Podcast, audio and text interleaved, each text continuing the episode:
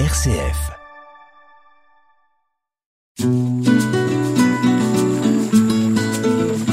Laudato Si, déjà demain, sur une RCF Belgique.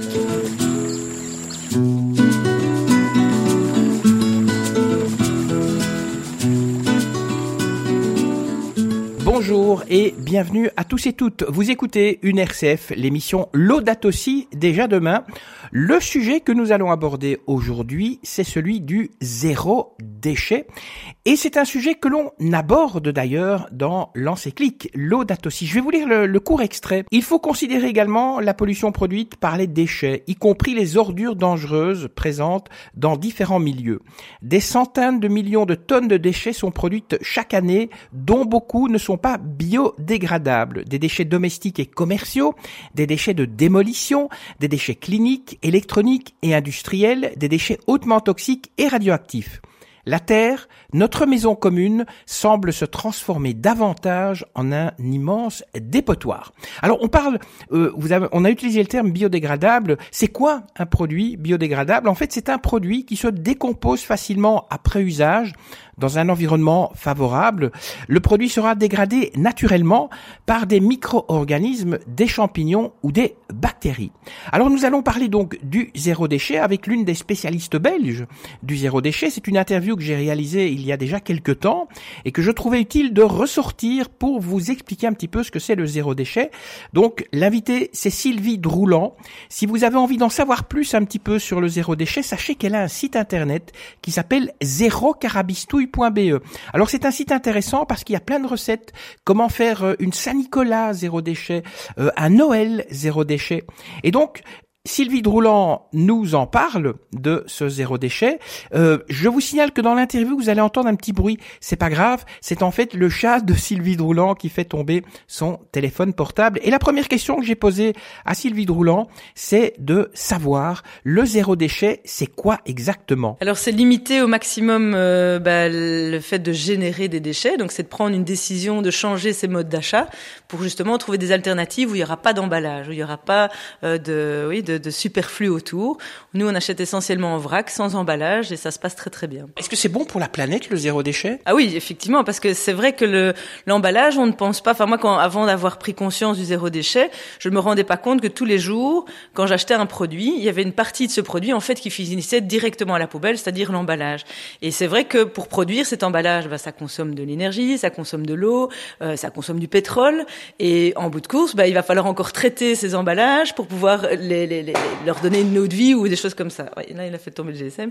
Et donc, euh, je veux dire, on ne pense pas à tous les tous les impacts qu'un déchet peut avoir, euh, plus globalement que simplement le fait de l'avoir dans sa maison, en fait. Il faut après le traiter. Ça veut dire que si vous, vous ne produisez pas de déchets, vous n'avez pas de sac poubelle non, on a encore une petite poubelle pour le moment parce qu'on n'arrive pas à tout éliminer. Donc il y a une quantité de déchets qui sont substantiels mais qui sont quand même là. Euh, mais effectivement, on ne sort plus qu'une poubelle par an pour nous quatre. Donc ça veut dire qu'un jour, il y aura peut-être plus des boueurs. Si tout le monde fait du zéro déchet, il y aura plus des boueurs alors Alors peut-être, mais en, entre-temps, il y aura eu plein d'autres métiers qui vont se créer. Donc moi, je vois avec l'arrivée du zéro déchet une quantité de nouveaux projets qui se créent autour du zéro déchet. Euh, L'exemple de dire, bah, aujourd'hui, on veut retourner à des producteurs locaux, on veut soutenir des économies circulaires, donc du, du réemploi, de la réutilisation. Ça va changer fondamentalement la donne. On va aller vers d'autres types de métiers. Alors concrètement, ça fonctionne comment le zéro déchet? Il faut démarrer petit à petit. Donc il faut déjà se donner une sorte d'objectif et se dire, bah moi aujourd'hui j'ai envie d'agir sur mes poubelles, je veux les diminuer. Ça c'est déjà un premier acte conscient qu'il faut avoir parce que si on se dit, bah je ne fais rien, on n'arrivera jamais au zéro déchet. Euh, après il faut mettre en place des, des, décisions dans sa tête et de se dire, bah déjà je vais fondamentalement changer ma consommation. Donc c'est se dire, quand je change ma, ma consommation, c'est se dire, je vais me refuser peut-être certains achats, mais sans se faire du mal. Hein. C'est se dire, à un moment donné, quand par exemple j'ai besoin d'acheter euh, un objet, est-ce que déjà en se posant la question de la nécessité réelle de cet objet. Est-ce que cet objet j'en ai réellement besoin? Est-ce que je peux pas m'en passer? Est-ce que peut-être j'ai pas une alternative à la maison qui peut compenser ce produit et se dire qu'il va le remplacer? Euh, Ça peut être par exemple aussi, ben moi je donne souvent comme exemple, c'est on va dans une foire, une animation ou quoi, on nous donne plein de petits gadgets. L'exemple du bic qu'on va recevoir. Est-ce que réellement on en a besoin si on en a déjà 50 dans son tiroir à bureau et que de toute façon on n'utilise pas? Ça c'est un exemple très simple, c'est se dire ben on peut limiter. Euh, après il faut aller aussi vers le fait de dire je vais réduire ma consommation. Donc on a tendance avec les publicités, etc., à vouloir acheter plein, plein, plein, plein. Mais en bout de course, on peut aussi se dire je prends moins. Exemple, ben, quand on fait une, petite recette qu'on ne fait jamais, on va peut-être devoir acheter, je sais pas moi, des pignons de pain et on n'en consomme jamais. Le fait d'acheter une barquette de 250 grammes et qu'on sait qu'on va en utiliser que 10 grammes et qu'il y en aura 240 qui vont rester dans l'armoire pendant plusieurs années sans être jamais utilisés, est-ce que ça a du sens? Ben, L'avantage d'aller vers des magasins de vrac, par exemple, c'est de dire j'achèterai que ces 10, ces 10 grammes qui sont nécessaires à ma recette. Et donc on réduit. Mais est-ce que dans le fond, euh, recycler, ça ne suffit pas? Alors pour moi, le, le, recyclage vient à la fin de, de, du, du, processus. C'est se dire si vraiment, vraiment, vraiment on a besoin de cette, cet objet ou ce produit et qu'on ne trouve pas de solution, on va chercher à trouver un produit qui sera avec un emballage recyclé. Mais le recyclage n'est pas la solution à tout parce qu'il faut savoir que ça a un coût énergétique, ça a un coût euh, environnemental aussi. Tout ne finit pas, euh, ne devient pas un autre objet parce qu'il est recyclé. Il y a quand même seulement 30% par exemple des PMC qui sont réellement recyclés. Reste 70% qui sont dans la nature et qui ne vont arriver quand même euh, à l'incinérateur ou des choses comme ça. Et donc, ça n'est pas la solution. Il faut d'abord aller vers la prévention. C'est la première chose et c'est ça le zéro déchet. C'est se dire, on va en amont diminuer en fait la quantité de déchets. Et seulement, si on ne trouve pas d'autre solution, on pourra se tourner vers le recyclage. Alors, est-ce que ce qui bloque un petit peu les personnes qui voudraient peut-être se lancer dans le zéro déchet, c'est l'organisation? Parce qu'elles doivent se dire, mais ça demande une organisation dingue de faire du zéro déchet, qu'on vive seul ou avec, euh, que ce soit une famille de 6, 7 euh, personnes? Alors oui, le zéro déchet nécessite une organisation au départ, donc c'est un choix de vie. C'est à un moment donné se dire effectivement quand je vais faire mes courses, si j'ai pas mes bocaux, si j'ai pas mes boîtes, si j'ai pas mes sacs en tissu, ben, je pourrais pas faire mes achats. Mais en bout de course, c'est juste une habitude. Moi, maintenant, c'est devenu quelque chose qui est rentré dans mes gènes. Après deux ans et demi, je me pose plus la question quand je vais faire mes courses. Je sais que je dois prendre mes objets avec moi. Et si je les ai pas, ben, tant pis. Et je me passerai d'aller faire mes courses à ce moment-là. Donc, ça me, dans une certaine mesure, ça me, ça me cadre aussi. Ça m'évite d'aller, euh, autant avant, j'allais une fois de temps en temps dans un magasin, flâner, et puis j'achetais plein de trucs inutiles. Et donc, qui finissaient dans mes armoires, qui à un moment donné allaient arriver à la poubelle parce qu'il y avait une date de péremption et que j'allais les jeter. Aujourd'hui, ça n'est plus jamais le cas. Je n'achète que ce que j'ai réellement besoin. Donc oui, il y a un côté organisationnel nécessaire, mais qui pour moi est très positif. Quand vous êtes arrivé la première fois avec vos sacs et bocaux chez votre commerçant, euh, quel a été l'accueil de, celui-ci? Alors c'est vrai que comme euh, j'ai dû à un moment donné chercher des alternatives au supermarché parce qu'au supermarché je trouvais pas du tout de, de, produits en vrac excepté où on peut trouver quand même des, des, des, fruits et légumes. Mais voilà, par exemple nous on mange bio et souvent ils sont déjà emballés donc ça n'allait pas non plus.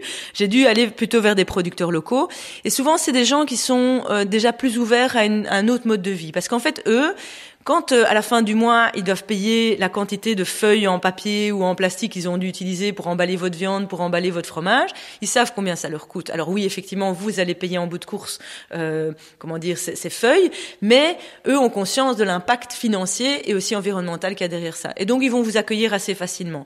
La seule, euh, le seul conseil que j'ai à donner, c'est qu'effectivement, si le, le, commerçant chez qui vous allez n'a jamais vécu ce type d'expérience, acceptez que c'est peut-être au départ un peu compliqué pour lui. Il faut qu'il comprennent comment il faut faire avec la, la, balance pour la tarer, donc pour retirer le poids du bocal, euh, que peut-être c'est pas dans ses habitudes, donc c'est un peu plus compliqué à s'organiser. Mais s'il a régulièrement votre visite ou la visite d'autres clients qui viennent avec leur boîte, ça devient quelque chose de tout à fait habituel. Et moi, j'ai jamais été jetée euh, d'un magasin en me disant nous on veut pas, etc. Alors il y a parfois des réticences par rapport à l'AFSCA. Il faut savoir que l'AFSCA ne, ne, ne, refuse pas que l'on utilise les, les, bocaux ou les contenants des, des, des, clients. Le commerçant a le droit de refuser pour une raison qui serait de dire voilà votre bocal n'est pas propre ou ne convient pas au type de produit que je vends. Il peut aussi dire moi je ne veux pas aller dans cette dynamique là, mais c'est pas l'AFSCA qui va lui tomber dessus en disant ah non non on peut pas utiliser les bocaux et les boîtes des, des clients. Mais donc il faut accepter que le, le commerçant n'est peut-être pas tout à fait au fait au départ il faut apprendre, lui expliquer et l'aider à, à aller vers cette démarche. Donc vous n'avez pas l'AFSCA qui débarque chez vous pour voir que vos bocaux sont par exemple tout à fait stériles ou quelque chose dans ce goût-là, non? Non, j'ai jamais eu l'AFSCA chez moi, non, effectivement. Et de toute façon, c'est généralement des produits qui sont euh, secs, donc euh, généralement il n'y a pas de risque de contamination. Et moi, je nettoie mes bocaux comme je nettoie euh, ma vaisselle, etc. Donc c'est tout à fait la même chose. Hein. Il n'y a pas de problème au niveau de l'hygiène. Alors, euh, zéro déchet et minimaliste, ça va un petit peu de pair, puisque dans votre livre, vous parlez que euh, vous avez regardé dans votre tiroir de cuisine et vous êtes posé la question de savoir pourquoi est-ce que j'ai quatre cuillères dans le fond?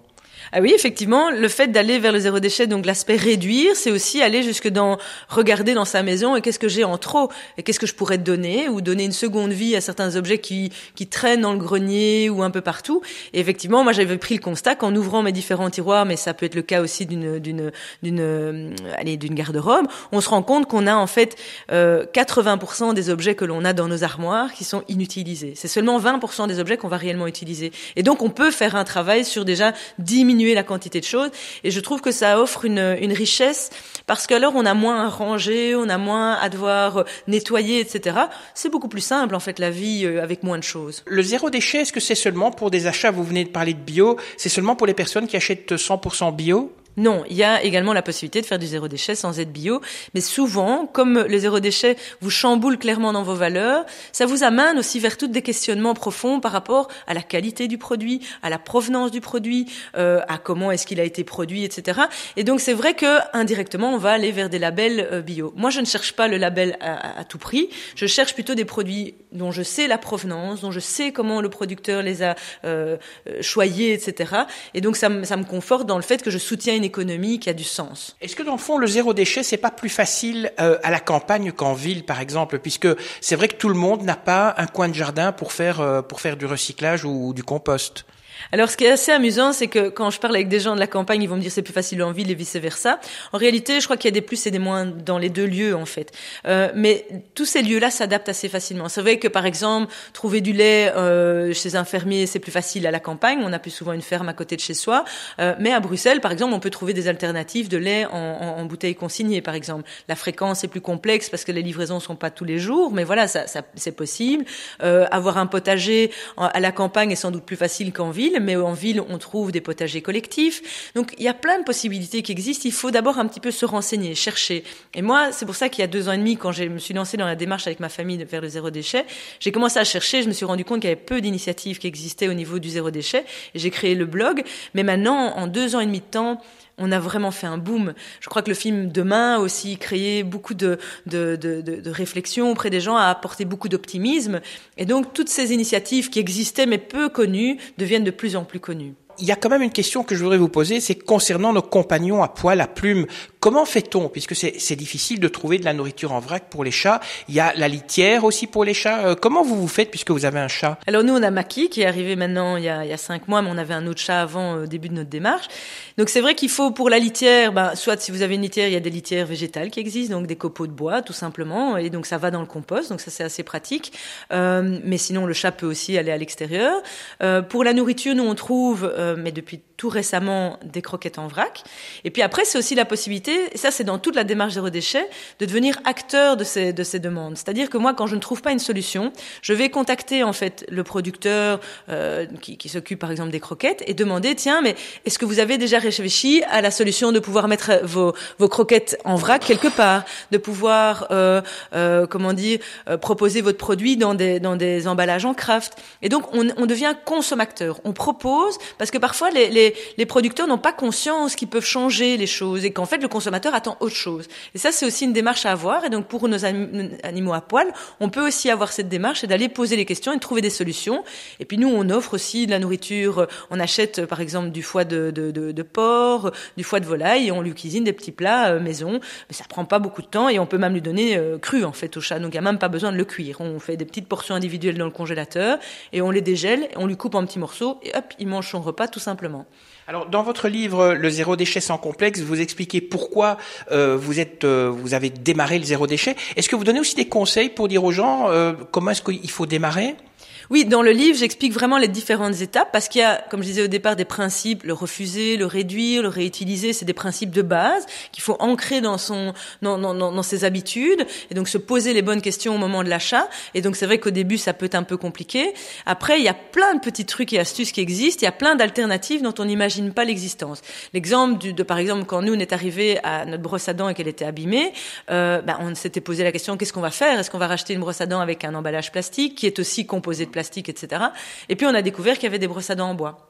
Donc ça, c'est des solutions. Euh, L'aspect, par exemple, de se dire, on arrive à la fin de la bouteille de, shampoing, Comment est-ce qu'on peut remplacer ça? Est-ce qu'on peut acheter en vrac le, shampoing en vrac, mais on peut aussi acheter un pain de savon. Donc c'est vraiment un bloc de savon qui est utilisé euh, aussi bien pour les cheveux que pour le corps. Donc il y a plein d'alternatives et ça j'explique dans le livre. Il y a même une liste de plein d'alternatives dont on ne penserait pas que ça existe en fait. Et vous avez un blog en fait qui est un peu le, complément de ce livre. Ça veut dire qu'il y a toute une communauté autour du zéro déchet. On n'est pas tout seul quand on démarre le zéro déchet? Non, ça c'est ça qui est chouette. Moi, quand j'ai démarré, j'étais relativement seule dans cette démarche euh, en Belgique en tout cas. Euh, c'est vrai que la communauté s'est développée. Enfin, par exemple, au niveau de ma page Facebook, j'ai plus de 9000 personnes qui me suivent régulièrement. Le blog, c'est une quantité de gens qui me disent qu'ils le connaissent. Et donc c'est vrai que c'est il y a maintenant de plus en plus de groupes, même Facebook, qui se créent pour, pour, pour faire des partages, d'échanges. Il y a des ateliers, des lieux où on peut apprendre à faire ses produits d'entretien, où on peut euh, faire ses, sacs à vrac, on peut euh, discuter avec d'autres gens pour euh, tiens comment est-ce que tu fais pour telle ou telle chose. Donc vraiment la communauté est très active.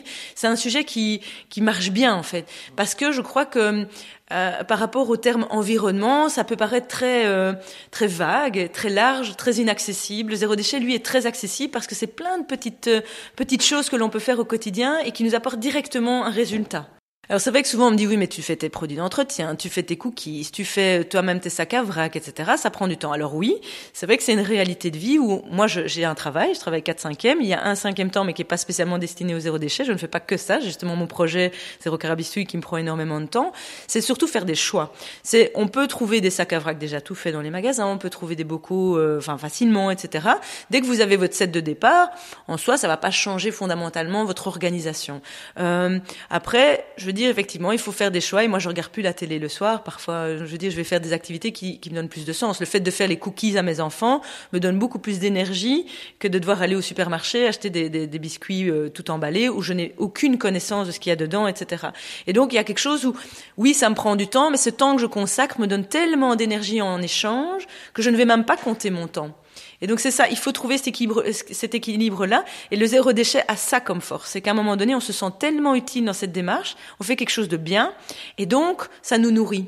Et donc, on se pose même plus la question du temps. Merci Sylvie Drouland de nous avoir informé sur le zéro déchet. Je rappelle donc le titre de votre site, le nom de votre site internet où on trouve mille et un conseils euh, concernant le zéro déchet. Vous organisez des ateliers aussi, un spectacle, donc tout sur zéro carabistouille, pas avec un S, donc zéro carabistouille.be. Musique, Yves Simon, attention futur. C'est tout de suite sur une RCF. Et si vous avez peut-être des questions concernant cette émission, n'hésitez pas. Euh, RCF, aussi 67, chaussée de Bruxelles 1300 Wavre. Vous pouvez m'envoyer un petit mail aussi, eric.couper.rcf.be. Statu quo, en fait, c'est bien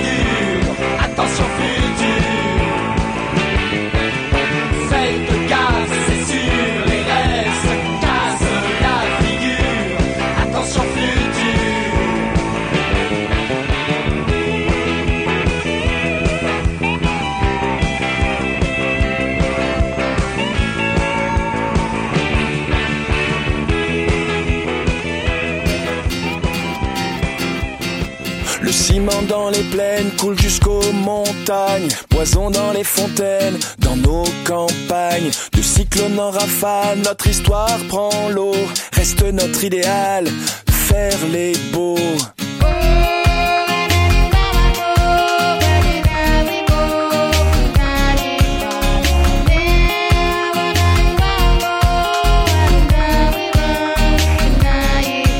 S'acheter de l'air en bas, remplir la balance.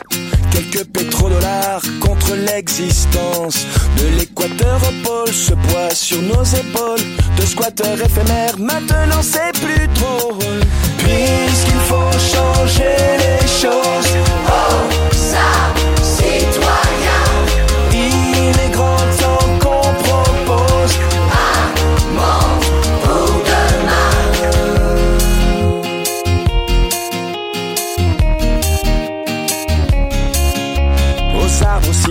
quelques baffes à prendre.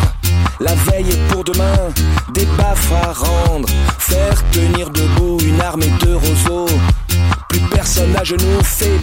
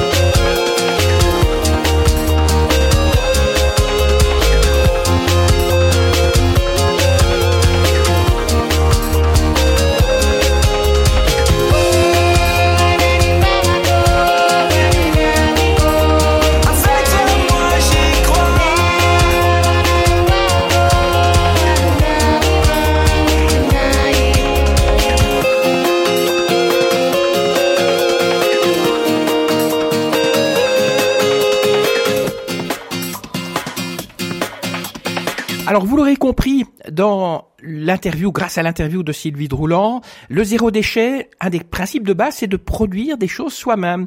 Et je vous propose de retrouver Julie Bernard. Elle est euh, herboriste diplômée et elle va nous dire comment fabriquer du dentifrice maison. Elle est interviewée par Michel Godard du podcastfactory.org. Alors Julie Bernard, sachez que elle organise des ateliers et si vous avez des conseils ou des infos à demander concernant ce qu'elle va vous dire, eh bien vous pouvez la contacter au 04 77 83 85 13. Moi, quand j'ai commencé à utiliser euh, les dentifrices naturels faits maison, je me suis rendu compte que après mon brossage de dents, j'avais les dents beaucoup plus lisses qu'avec mon dentifrice industriel d'avant. Et donc effectivement, à, à l'utilisation, je me suis rendu compte que c'était vraiment efficace. Et pour les problèmes de gencives, les gens qui ont des chaussements de gencives ou des, des problèmes autres? Alors là, il va falloir varier au niveau des ingrédients parce qu'il y a des ingrédients qui sont pas adaptés pour les gens qui ont des problèmes de gencives. Et c'est justement pour ça que je vais vous proposer différentes variantes parce qu'il y a certains ingrédients qui ne sont pas indiqués pour les gens qui ont des problèmes de gencives sensibles ou euh, De déchaussement. Voilà, de déchaussement et ce genre Mhm. de choses là. Ok, super. Alors je t'écoute attentivement et j'arrête de t'interrompre. Mais tu, me déranges pas, y a pas de souci. les questions, les questions ne sont jamais bêtes. C'est ça qui est bien. Alors en fait, le produit de base que j'aime bien utiliser pour le dentifrice, c'est l'argile. L'argile est quelque chose qui a des propriétés absorbante et adsorbante. Alors la différence entre les deux, c'est que absorbant, ça va attirer les molécules vers l'argile et adsorbant, ça veut dire que ça va les prendre avec quand ça va partir. J'essaie d'expliquer en langage un peu facile, mais euh, voilà. Donc non, mais c'est bien, euh, on l'a dit, il faut éviter le jargon, sinon on va voilà. perdre nos auditeurs sur la route. Hein. Exactement. Mais donc comme ça, vous allez pouvoir frimer avec les amis quand vous mangez un morceau adsorbant. Vous savez ce que ça veut dire? Ah voilà. Parfois c'est pas mal. Donc l'argile est très intéressante pour ce niveau-là. Et en plus, c'est quelque chose qu'on trouve assez facilement, qui est assez euh, démocratique au niveau du prix. Moi, j'aime bien utiliser l'argile blanche, que je trouve un peu plus douce, euh, mais l'argile verte fonctionne très très bien aussi. J'utilise aussi du bicarbonate de soude parce que c'est quelque chose de très nettoyant, dégraissant, etc. Mais par contre, c'est là euh, où je, je vais préciser, le bicarbonate de soude n'est pas indiqué pour les gens qui ont des problèmes de gencives. Voilà. Parce qu'il est un petit peu trop nettoyant, on va dire, et donc ça peut être euh, irritant pour les gens qui ont des problèmes de gencives. Sauf si ce sont des aftes. Oui, voilà, mais là on va aller de manière plus ponctuelle, ouais. mettre le, le bicarbonate dessus, mais on va pas se brosser les dents au quotidien avec du bicarbonate de soude. Et donc la petite recette que moi je, je préconise, si on fait la version avec le bicarbonate de soude, on a alors 39 grammes d'argile blanche, on rajoute à ça 19 grammes de bicarbonate de soude, et puis moi j'utilise de la glycérine végétale qui permet d'avoir une texture un peu plus onctueuse au niveau du dentifrice et qui en plus a un côté émollient. Alors émollient ça veut dire quoi? Ça veut dire en gros que ça ramollit. Donc en fait ça assouplit simplement. Donc c'est pas mal pour les gencives aussi. Et là je mets 14 millilitres de glycérine végétale. Je rajoute à ça soit de l'eau, soit de l'hydrolat. Donc euh, les hydrolats, euh, si vous voulez, je pourrais faire une petite parenthèse sur ce que c'est exactement après. Mais j'utilise de l'hydrolat de citron, de menthe ou d'eucalyptus en fonction du goût qu'on aime bien. Et je complète avec une huile essentielle. Et donc je mets deux à trois gouttes d'huile essentielle, de citron, menthe ou eucalyptus radié pour compléter l'hydrolat que j'ai mis. Et donc l'hydrolat, j'en mets 20 millilitres. Je crois que j'ai oublié de préciser ça. Je mélange d'abord les poudres ensemble, j'ajoute les ingrédients petit à petit et je les mélange pour obtenir une pâte homogène que je peux après mettre dans un, flacon ou un pot que je vais utiliser au quotidien. Alors attention, petite astuce, quand on travaille avec de l'argile, on n'utilise jamais de métal parce que le métal a une influence sur la polarité des molécules. Donc en fait, dans les molécules de l'argile, il y a certaines molécules qui sont positives, d'autres qui sont négatives. Les protons, électrons, etc. Voilà, c'est voilà. ça. Ça existe Et dans si, tout. hein, dans si on existe. vient, voilà, si on vient avec l'aluminium, on va modifier ces- cette polarité et donc on risque de modifier les propriétés de l'argile. Donc jamais de métal quand on fait son dentifrice à l'argile, soit une petite cuillère en bois, soit une spatule en caoutchouc par exemple. Là, il n'y a pas de souci et on va obtenir une pâte assez homogène. Merci de ne pas avoir dit l'usage d'une cuillère en plastique. Oh surtout pas. Ouh, mauvais Alors- le plastique. Alors, on va revenir sur deux points. Une question que je me pose d'abord, c'est le temps, le temps de préparation. Oh, ça prend cinq minutes. Voilà, ça prend cinq minutes. Ouais. Et qu'est-ce qu'on a comme quantité pour quelle durée? Alors là, on a plus ou moins 50 millilitres. Pour quelqu'un qui se lave trois fois par jour les dents, hein, pas une Ah fois ouais, par al- jour. Alors moi je ne le fais pas donc je ne sais pas. non mais vous pouvez tenir euh, allez, je dirais que vous tenez euh, peut-être 15 jours avec euh, avec cette quantité-là, et il vaut mieux ne pas en faire plus parce qu'en fait ça pourrait devenir mauvais. Mhm. Puisque dès que vous avez un produit à base d'eau dans un, un produit fait maison, il a tendance à pouvoir moisir et donc on va éviter de faire des trop grandes quantités. Donc c'est mieux, on recommande des petites quantités Voilà. à refaire de temps en temps. Voilà. Et au moins, on est sûr qu'on a toujours un produit frais et Tout donc à fait. dents fraîches. Exactement. Alors, on a aussi on- un point sur lequel on doit revenir qui est l'hydrolat. Tu as dit que tu allais nous expliquer ce que c'est Oui. que l'hydrolat. Je vais vous expliquer ce que c'est l'hydrolat. Pour parler de l'hydrolat, je dois faire une parenthèse sur les huiles essentielles. Mhm. Donc en fait, quand Elles on... reviennent, hein, celles-là. Oui, elles sont un peu partout. hein. Quand on fait une huile essentielle, la plupart du temps, c'est par distillation. Et donc en fait, le principe, c'est qu'on met les plantes fraîches sur le lieu même de la, de la récolte dans un distillateur et on fait passer à travers de ces plantes fraîches une vapeur d'eau qui va entraîner avec elle les molécules aromatiques des plantes. Et cette vapeur d'eau est ensuite refroidie. Et lorsqu'elle est refroidie, on obtient deux liquides à la sortie du distillateur. Un liquide en dessous qui est du liquide à base d'eau et un liquide au-dessus qui est du liquide à base d'huile. L'huile, c'est l'huile essentielle et l'eau, c'est l'hydrolat. Donc en fait, l'hydrolat, c'est un petit peu un déchet de la distillation des huiles essentielles, mais qu'en fait, on connaît depuis longtemps. L'eau de fleur d'oranger, par exemple, c'est un hydrolat. Ou l'eau de rose, c'est un hydrolat. Donc voilà, on en a beaucoup et on utilise énormément les hydrolats en cosmétique. Et on a appris plein de choses aujourd'hui au passage en Ouais. plus, ça c'est génial. Il y avait aussi la, la petite parenthèse, la version sans bicarbonate de soude de la recette. Donc si vous ne mettez pas le bicarbonate de soude, au lieu de 39 grammes d'argile, vous devez mettre 52 grammes d'argile et pas de bicarbonate. Et tout le reste reste aux Et mêmes tout le reste, voilà, exactement. Génial, donc on a deux recettes pour le prix d'une. c'est mieux que les promos dans les grandes surfaces. oui. Voilà. Merci pour euh, ces conseils, euh, Julie. On te retrouve euh, bientôt. On va pas annoncer les prochains sujets. Tu les as pas encore préparés. Mhm. Alors c'est une fois par mois, hein, donc c'est le, le dernier enregistrement de ce mois. On va aussi signaler, puisqu'on parlait de cela, des déchets. Tu fais aussi des formations sur le zéro déchet. Oui, j'essaye un petit peu de donner des astuces pratiques pour pouvoir mettre en place des choses chez soi. Donc je ne fais pas de, de formation théorique parce que je pense qu'il y a, il y a d'autres gens qui parlent de ça beaucoup mieux que moi. Ils font il y a ça des très bien. Voilà, il y a des livres de référence qu'on peut trouver facilement, etc. Donc j'avais juste envie de d'aider les gens à mettre en pratique certaines choses au quotidien. Donc je fais des, j'aide à, à fabriquer des choses qui permettent de mettre ça en place à la maison en fait. Ça fait partie des services que tu proposes à nos auditeurs, ainsi que les coachings personnalisés à Oui. domicile pour les herboristeries ou les méthodes naturelles de bien-être. Alors, on retrouve toutes les informations de contact sur ton site l'entredeuxherbes.be. Une question encore, Julie. Dans plusieurs épisodes ici, tu as mentionné euh, des produits que tu as précisé pouvoir être trouvés en magasin bio. Euh, Est-ce que systématiquement, ils se trouvent tous dans les mêmes magasins ou il faut faire des types d'enseignes différentes Alors, si vous voulez être sûr de trouver tous les produits dont je parle, l'idéal, c'est d'aller vers une herboristerie. Parce Mhm. que là, vous allez tous les trouver. Maintenant, la plupart des produits commencent à être vendus dans les magasins bio ou magasins naturels. Donc, vous allez les trouver normalement assez facilement. Et si pas, en tout cas, les, les personnes pourront vous conseiller les endroits où les trouver. Mais les herboristeries, plus que certainement, vous trouverez tous les produits.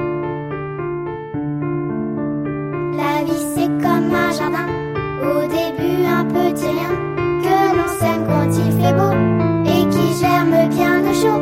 La vie c'est comme un jardin, une graine qui a besoin de soleil, de terre et d'eau, ce qu'il faut. La vie c'est comme un jardin, faut la prendre à pleine main,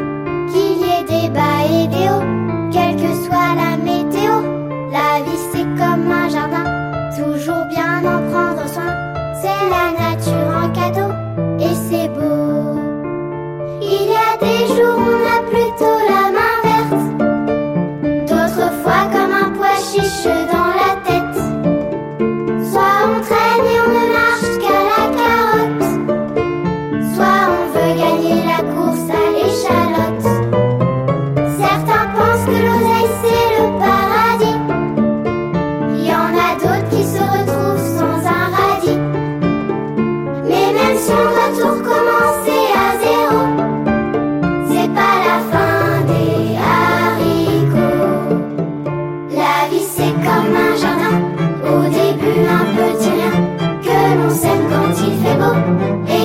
La vie c'est comme un jardin, une graine qui a besoin de soleil, de terre et d'eau, ce qu'il faut.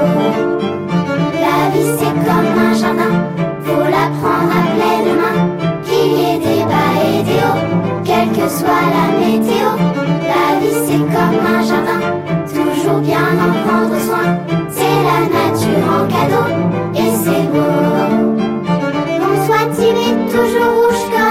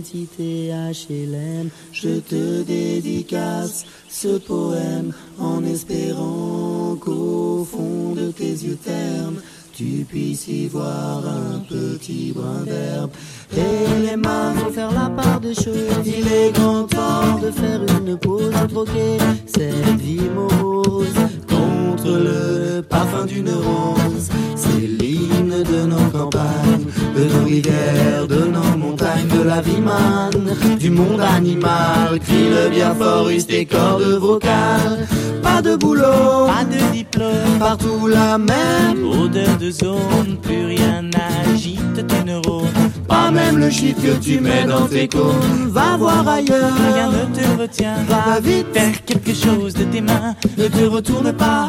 Ici tu n'as rien, Et sois le premier à chanter ce refrain.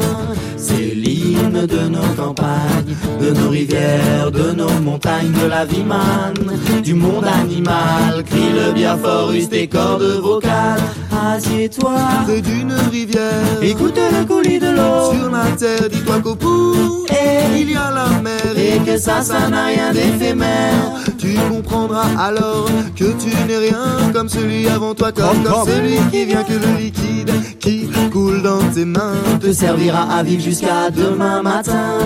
C'est l'hymne de nos campagnes, de nos rivières, de nos montagnes, de la vie manne, du monde animal. Crie le bien fort, use tes cordes vocales. Assieds-toi près d'un vieux chêne et qu'on parle à la race humaine, l'oxygène et l'ombre qu'il t'amène. Mérite-t-il les coups de hache qui le sait?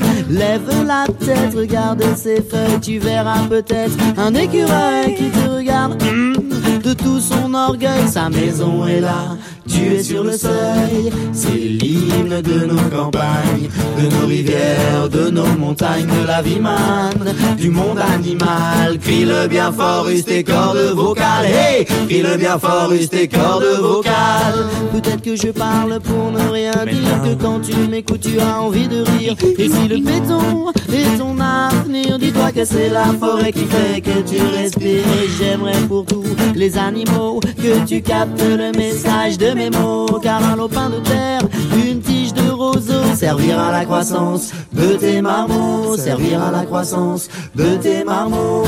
C'est l'hymne de nos campagnes, de nos rivières, de nos montagnes, de la vie manne, du monde animal. Crie le bien fort, use tes cordes vocales. C'est l'hymne de nos campagnes, de nos rivières, de nos montagnes, de la vie manne, du monde animal. Crie le bien fort, use cordes vocales. Côté musique, dans cette émission L'Audate aussi sur une RCF, eh bien c'était les enfants fantastiques avec La vie, c'est comme un jardin et trio hymne de nos campagnes. Alors je suis sûr que pour cette période de fête et pendant toute l'année, vous avez envie de sentir bon. Alors on retrouve une deuxième fois Julie Bernard, qui est donc euh, herboriste diplômée, et elle va nous dire comment fabriquer un déodorant maison. Et bien sûr, elle est toujours interviewée par Michel Godard de podcastfactory.org. Pour le déodorant, il y a vraiment des choses intéressantes au niveau des ingrédients à utiliser. Moi, j'aime bien travailler avec le bicarbonate de soude, qui est vraiment quelque chose qui va neutraliser les odeurs. Vous savez, c'est la poudre blanche qu'on mettait dans la bouche quand on avait des avec grand-mère. Voilà, mais qu'on met aussi dans. En fait, on l'utilise pour plein plein de choses. Et quand on commence à aller vers euh, tout ce qui est naturel, on, se rend compte que c'est un incontournable dans la maison parce qu'on peut l'utiliser pour euh, beaucoup de choses différentes. Entre autres, euh, moi, par exemple, dans ma machine à laver, je mets régulièrement une cuillère à soupe de bicarbonate de soude quand mes vêtements sont un peu plus sales, et ça permet de rendre la lessive plus efficace. Donc, sans devoir changer de programme et sans devoir mettre plus chaud, je mets juste un tout petit peu de bicarbonate de soude dedans, et, ça marche bien. Bingo. Voilà. Voilà. Alors revenons à notre déodorant. Voilà, la le recette du déodorant. déodorant magique. Raconte. Ben, le plus facile, c'est d'utiliser un flacon roll-on, soit que vous récupérez d'un ancien déodorant, soit que vous achetez, euh, mais alors de préférence en verre, parce que le- les produits en verre, euh, les, les flaconnages en verre sont mieux puisqu'il n'y a pas de molécules plastiques qui risquent de passer dans le produit. Ou vous pouvez essayer aussi avec un spray, si, si vous préférez la version spray. Et généralement, moi, je fais une dose de 30 millilitres de déodorant à la fois. Je mets dedans 6 grammes de bicarbonate de soude. J'ajoute au bicarbonate de soude de l'Arrow Roots. Alors, qu'est-ce que c'est de l'Arrow Roots? C'est euh, une espèce de, de fécule qu'on trouve beaucoup en magasin bio qui ressemble à de la fécule de maïs. Donc vi- visuellement, vous allez avoir un petit peu comme de la fécule de maïs, mais c'est une poudre qui permet aussi de neutraliser les odeurs. Donc ça rajoute à l'effet du bicarbonate de soude. Et ça, je rajoute 0,9 g d'arrowroot. Bon, si vous arrivez à un gramme, c'est bon. Hein. C'est pas la fin du Voilà, monde. on va pas en mourir, mais euh, voilà, la recette de base c'est 0,9 grammes. Et là vous avez, euh, vous rajoutez ça au bicarbonate de soude, vous mélangez les deux poudres ensemble. Et à côté de ça, je mélange les, les parties liquides de mon déodorant. Et là je mets de la glycérine végétale qu'on trouve aussi en magasin bio ou en herboristerie. Je mets 2,4 millilitres. Je rajoute à ça une goutte d'huile essentielle de Palmarosa, qui est une huile essentielle qui est très connue pour son intérêt au niveau du déodorant. Je rajoute aussi 15 millilitres d'hydrolat d'amamélis. Alors c'est quoi euh, l'hydrolat d'amamélis C'est un produit qui est issu de la distillation de l'amamélis quand on veut en tirer une huile essentielle. Et en fait, l'intérêt de la- de l'hydrolat d'amamélis, c'est qu'il est astringent, comme on dit dans mon petit jargon. Alors astringent, ça veut dire quoi? Ça veut dire que ça resserre les pores. Mhm. Et donc ça limite la sudation, en fait. Donc ça c'est intéressant. C'est l'équivalent de l'antitranspirant. Voilà, c'est ça. Mais bon, il ne faut pas trop bloquer la transpiration non plus, parce qu'elle a son intérêt. Donc Elle est bonne Voilà. pour la santé. voilà, il faut vraiment mesurer le, le côté an- antitranspirant, un peu mais pas trop. Voilà. Et alors je rajoute à ça aussi pour euh, apaiser un petit peu la peau au niveau des aisselles du gel d'aloe vera. Et je rajoute 2,5 millilitres de gel d'aloe vera. L'aloe vera qui est connu pour euh, pas mal de, de bienfaits. Oui, c'est très réparateur de la peau et donc ça, ça adoucit la peau au niveau des aisselles. Donc ça c'est très très bien. Du coup, je mélange tous ces liquides de, de leur côté aussi et puis je rajoute les liquides aux poudres, je les mélange et je les transfère dans mon flacon. Et on peut euh, faire spritz spritz.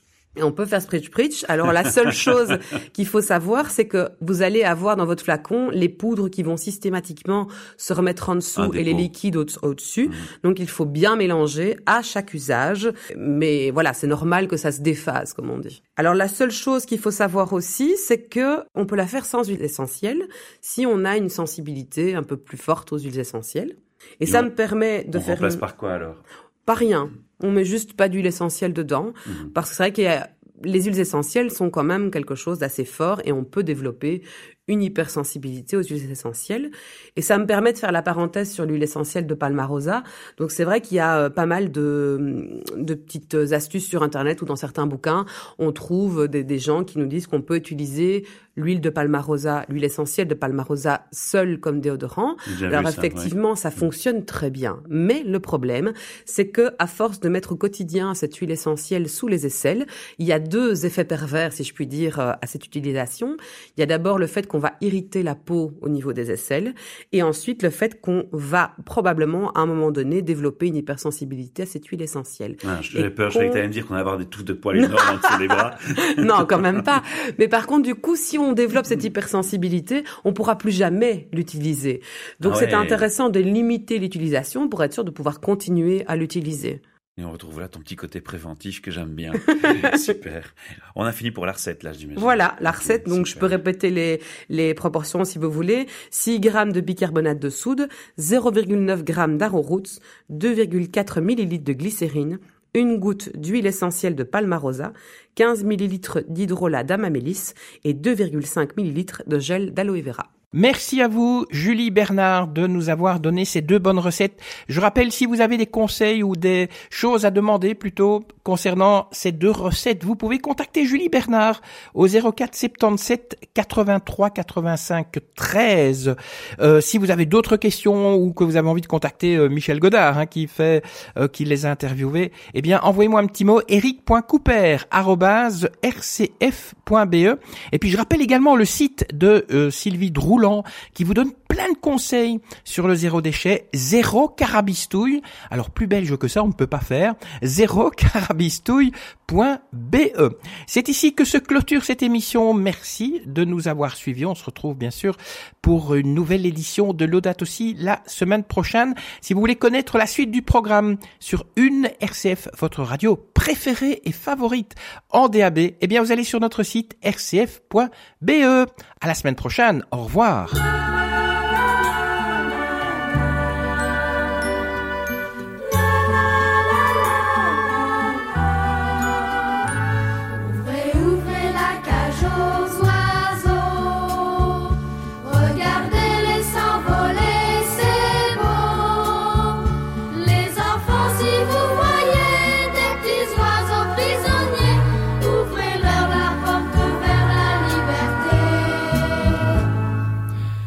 dé à coudre et trois gouttes d'eau dedans. Au-dessus du perchoir, un os de sèche tout blanc. Et un petit piaf triste de vivre en prison. Ça met du soleil dans la maison. C'est ce que vous diront quelques rentiers vicelards. Des vieux schnocks qui n'ont que des trous d'air dans le cigare. Une fois dans votre vie, vous qui êtes pas comme eux, faites un truc qui vous rendra heureux. Ouvrez, ouvrez la cage aux oiseaux. Regardez-les s'envoler, c'est beau. Les enfants, si vous voyez des petits oiseaux prisonniers, ouvrez-leur la porte vers la liberté. Si votre concierge fait cuit-cuit sur son balcon, avec ses perruches importées du Japon, ses canaris jaunes et ses bengalis, à votre tour faites-leur guili-guili. Sournoisement exclamez-vous Dieu, quel plumage Mes chères madames, on vous demande au troisième étage Et des clabignoles au raldo tourné Même si on doit pas vous le pardonner. Ouvrez, ouvrez la cage aux oiseaux. Regardez-les s'envoler, c'est beau. Les enfants, si vous voyez les petits oiseaux prisonniers, ouvrez-leur la porte vers la liberté. Ouvrez, la cage aux oiseaux. Regardez-les s'envoler, c'est beau. Les enfants, si vous voyez les petits oiseaux prisonniers, ouvrez-leur la porte vers la liberté. Ouvrez, ouvrez la cage aux oiseaux. Regardez-les s'envoler, c'est beau. Enfants, Si vous voyez des petits oiseaux prisonniers, ouvrez-leur la porte. de l'air avoir besoin d'aide. Besoin d'aide.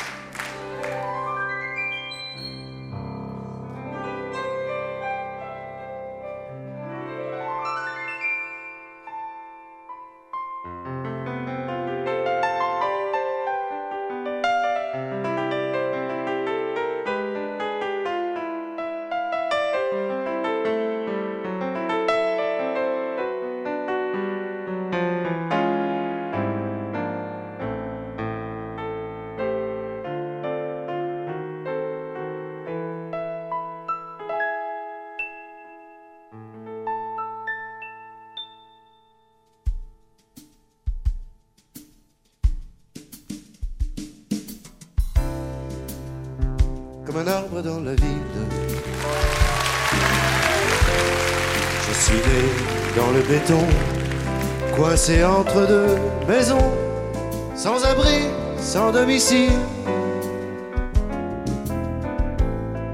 Comme un arbre dans la ville.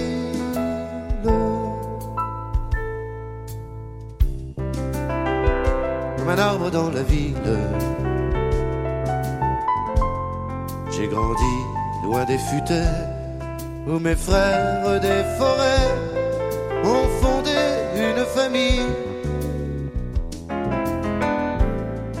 Comme un arbre dans la ville. Entre béton et bitume, pour pousser, je me débat. Mais mes branches volent bas. si près des autos qui fument entre béton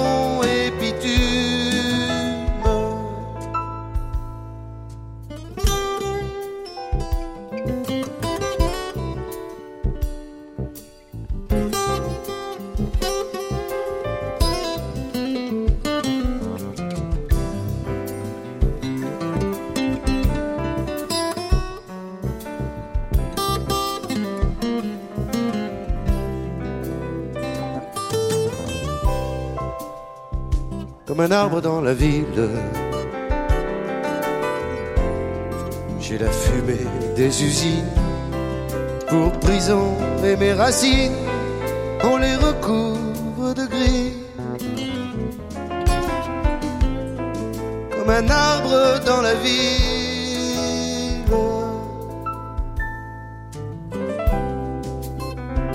Comme un arbre dans la ville.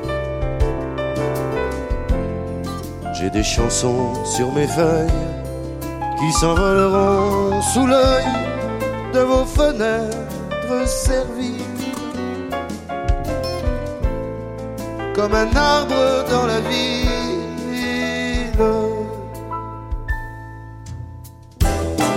Entre béton et bitume, on m'arrachera des rues pour bâtir où j'ai vécu. Des parkings d'honneur posthume entre